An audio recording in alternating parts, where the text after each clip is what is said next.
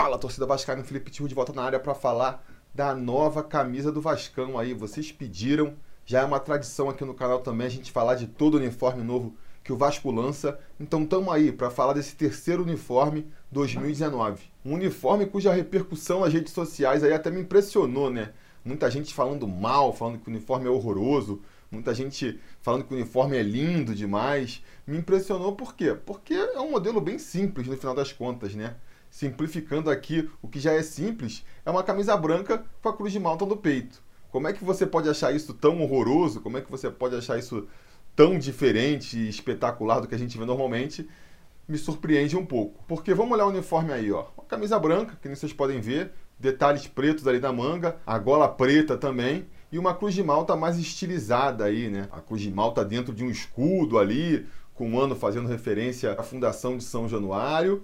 E é isso. Como é que você pode achar essa camisa horrorosa? Você pode achar essa camisa sem graça. Isso aí eu entendo, né? Realmente poderiam deixar ela aí é, um pouco mais bonita, né? Um pouco mais atraente. Não por acaso eu acho que as camisas de goleiro elas estão chamando mais atenção. Porque só de você botar uma faixa horizontal ali preta já dá um up para a camisa, né? Porque além da camisa aí para os jogadores de linha, teve o lançamento da camisa para goleiro também com dois modelos. Um majoritariamente preto com uma faixa meio bege no meio e o outro majoritariamente bege, marfim, sei lá como você quer chamar essa cor, com uma faixa preta no meio. E só o fato de lançarem dois modelos de camisa de goleiro já deixa escancarado aí qual é o real motivo do lançamento dessa camisa, qual é o real motivo de qualquer lançamento de camisa 3, né? É vender, vender camisa, não é tanto pela necessidade do jogo, porque vamos e venhamos, em que situação de jogo o Fernando Miguel vai usar essa camisa bege aí? Porque junto com o uniforme 3 não dá, né? Vai confundir com jogadores de linha,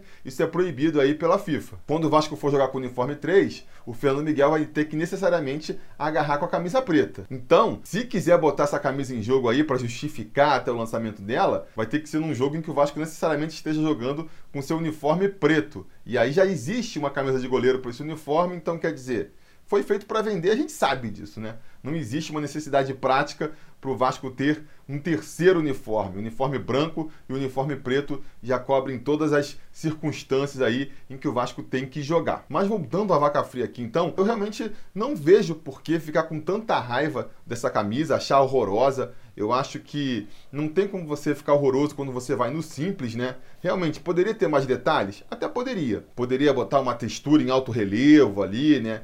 Textura, no desenho. Eu não sou muito fã de desenho em alto relevo no uniforme, não. Poderia botar uma faixazinha a mais na manga, ou então ali na lateral, algo que, que desse um up para essa camisa. Eu já vi circulando pela internet aí vários é, modelos alternativos, vamos dizer assim, sugerindo pequenas modificações que já deixariam a camisa um pouquinho mais legal. E eu concordo com a maioria das sugestões, né? Até na parte de trás da camisa, que a gente não vê tanto, né? Tem um detalhezinho mais bacana ali, um elemento preto que sai da gola em direção às costas, por exemplo, achei bem bacana isso aí, né? Se tivesse um elemento desse aí um pouco mais diferente na parte da frente, talvez chamasse mais atenção. Mas eu achei bem bacana os detalhes, né? Eu gostei de como a Cruz de Malta foi representada aí, dentro desse escudo, com o ano de fundação do clube, essa cruz branca por dentro da cruz de Malta. Achei bacana, achei legal. Os selinhos que vem sempre com a camisa também são legais, né? Tem o selo da fornecedora, que sempre vai ter, mas tem esse selo que eles também começaram a botar esse ano aí, com a frase A história mais bonita do futebol que eu acho bem bacana, porque é verdade, o Vasco tem a história mais bonita do futebol, então vale a pena dizer isso aí sempre que a gente puder, não é mesmo? E no mais, é isso aí, né? A numeração aí que eles escolheram, a, a fonte dos números, achei bacana, não me chamou atenção nem positivamente, nem negativamente, acaba que entra no tom da camisa, né? Uma camisa que eu não achei feia, mas também não achei super bonita, não. Dos modelos de jogo que o Vasco lançou aí, desde que a Diadora virou fornecedora, não é o que me chama mais atenção, não. Eu sou, na verdade, um fã dos uniformes tradicionais mesmo. Prefiro os uniformes tradicionais. Mas, além disso, eu acho que a, o departamento de marketing do Vasco lá, que é quem está fazendo os desenhos da camisa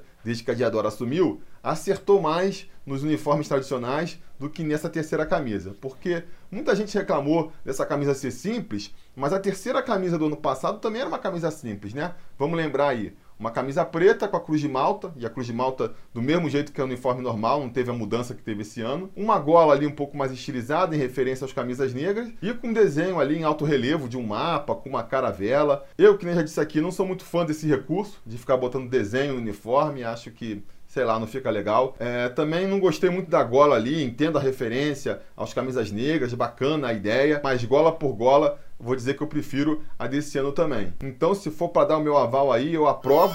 Aprovo esse terceiro uniforme sim. Gostei do ano passado, mas gostei do desse ano também. Gostei mais do desse ano do que o do ano passado, né? Sujeito a crítica, claro, eu tô analisando aqui o layout. Vi muita gente comentando que a qualidade do uniforme é ruim. Se for igual aí a qualidade dos primeiros modelos da Diadora, eu comprei o primeiro modelo que eles lançaram, realmente não é dos melhores, não. É um, é um tecido meio frágil, tem que levar isso em consideração. A questão do custo também não estou entrando nesse mérito, né? É caro. Eu acho que todos os uniformes que se vendem aí no Brasil são, de maneira geral, caros, mas aí é uma outra questão também. Aqui a gente está se propondo analisar só a parte do visual, né? Uma crítica que fizeram também que eu acho injusta é ficar comparando com outras camisas, né? Ah, parece uma camisa da Força Jovem. Ah, ficou parecendo é, o uniforme do Corinthians. Galera, a ideia do terceiro uniforme é fazer uma coisa diferente mesmo, né? E aí, quando você faz uma coisa diferente, vai acabar lembrando outra coisa. Se for para ficar igual o Vasco, ficar lembrando o Vasco, você tem a primeira e a segunda camisa que já tem uma identidade super forte, né? Eu acho que a terceira camisa busca justamente fugir disso. Então, pô, tá mais aprovado na minha opinião. O modelo que eu mais gostei aí, caso vocês queiram me presentear, né? Aceito, aceito o presentinho de bom grado sim, não vou ficar chateado. Eu gostei mais do modelo de goleiro, que eu já comentei aqui. Primeiro o preto e depois o bege. Mas a camisa de jogo eu também achei maneira, também vestiria de bom grado, né? Quem sabe aí até se pintar uma promoção no futuro, eu não venha comprar um desses uniformes. Beleza, galera? Então esse foi meu review aí da nova terceira camisa do Vasco. Diga nos comentários o que vocês acharam. Curtiram ou não curtiram? Vou deixar uma enquetezinha aqui, ó. Enquetezinha aqui no YouTube para vocês me dizerem se aprovam ou se não aprovam esse modelo. Vamos ver o que, que a audiência do Sobre Vasco achou aí. No mais, não se esqueçam de curtir o vídeo, assinar o canal, sejam membros aqui do YouTube para ajudar a gente a continuar com esse projeto e a gente vai se falando. A realização desse vídeo só foi possível graças ao apoio inestimável dos conselheiros do Sobre Vasco. Ajude você também ao Sobre Vasco continuar no ar, se tornando um apoiador em apoia.se barra ou sendo um membro do canal aqui no YouTube.